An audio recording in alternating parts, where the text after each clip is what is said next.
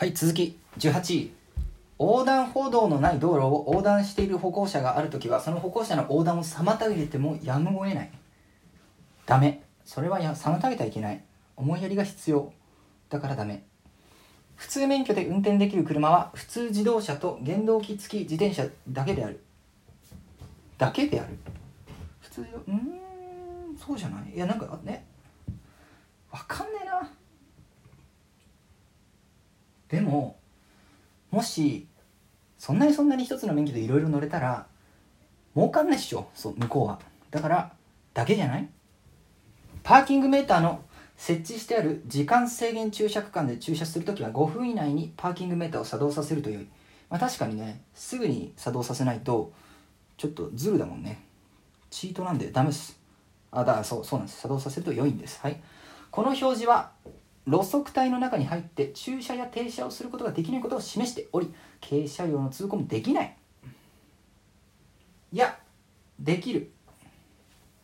路面電車を追い越す時はその左側を通行しなければならない。いや基本的には確かその左側。やむを得ない時は右側みたいな。なら間違う。しなければならないだから例外もあるよっていう答えなのかな。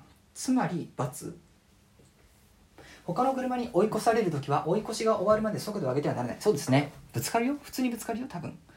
はい。夜間は先の方に視線を向け前方の障害を早く発見して避けるようにすると良い。先の方夜間は先の方に視線を向けた方がいいのか、まあ、そうなんじゃない？普通に。うん。暗いからねできるだけ遠く遠くって歩行者や自転車のそばを通るときは安全な感覚があっても必ず徐行しなければならない。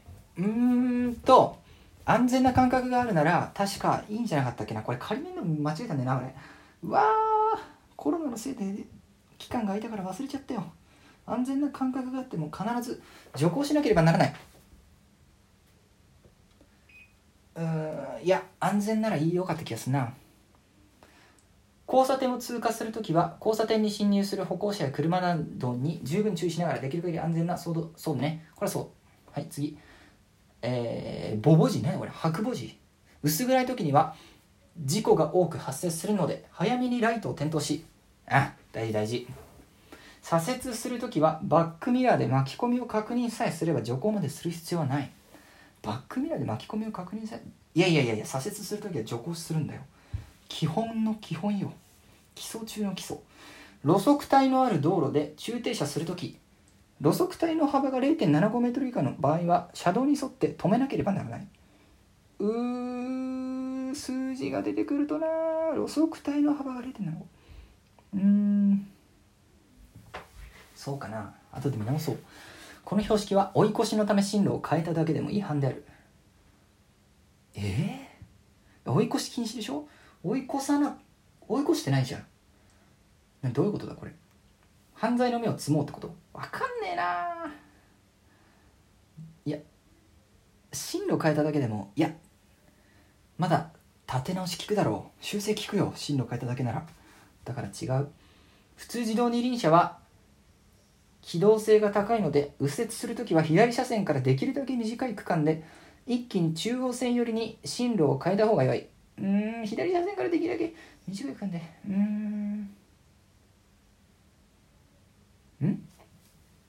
右折するとき左車線からできるだけ短い区間で一気に中央線寄りに進路を変えた方が良い。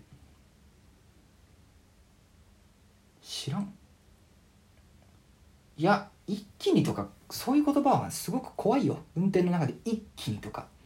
だ多分×高速自動車国道の本線車道において普通自動車の法定最高速度は乗用車は時速 100km 貨物車は時速 80km である。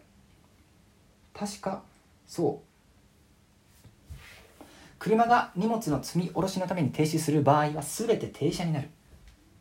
ちげえよ確かね。俺これやったんだよ。5分。5分。っていう数字がキーワードだった気がするな。だから全てとかそういうのはもうダメなの。世の中例外いっぱいあるんだから。はい。二輪車で走行中エンジンの回転数が上がり下がらなくなった時はハンクラッチのまま運転を継続するという。オートマだから分かんねえ。二輪車で走行中エンジンの回転数がえー、えー、ハンクラッチのまま？継続する継続するっていうのが間違いなんじゃないか。だんだん一旦休憩させなきゃいけないんじゃないかエンジンを。この表示はこの先に交差点があることを示している。そうです。車は道路状態や他の交通に関係なく道路の中央から右の部分にはみ出して通行することは禁止されている。いやいやいやいやいやいやいやいやいや。いやいや例外がある。エンジンを切った二輪車に乗って坂道を下る場合は路側帯を通行してもよい。あ路側帯を通行してもよい？うん多分いい。エンジン切ってるんでしょう。ぬかるみや砂利道などで車輪が空回りした場合滑り止めなどを使わずにギアをローに入れ一気に加速するとよい。そうなのか？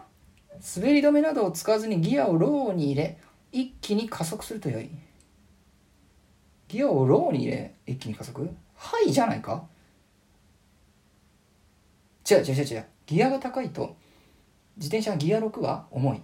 ギア1は軽い。だからえ分からん。ギアをローローだな多分。丸。じゃあ一旦。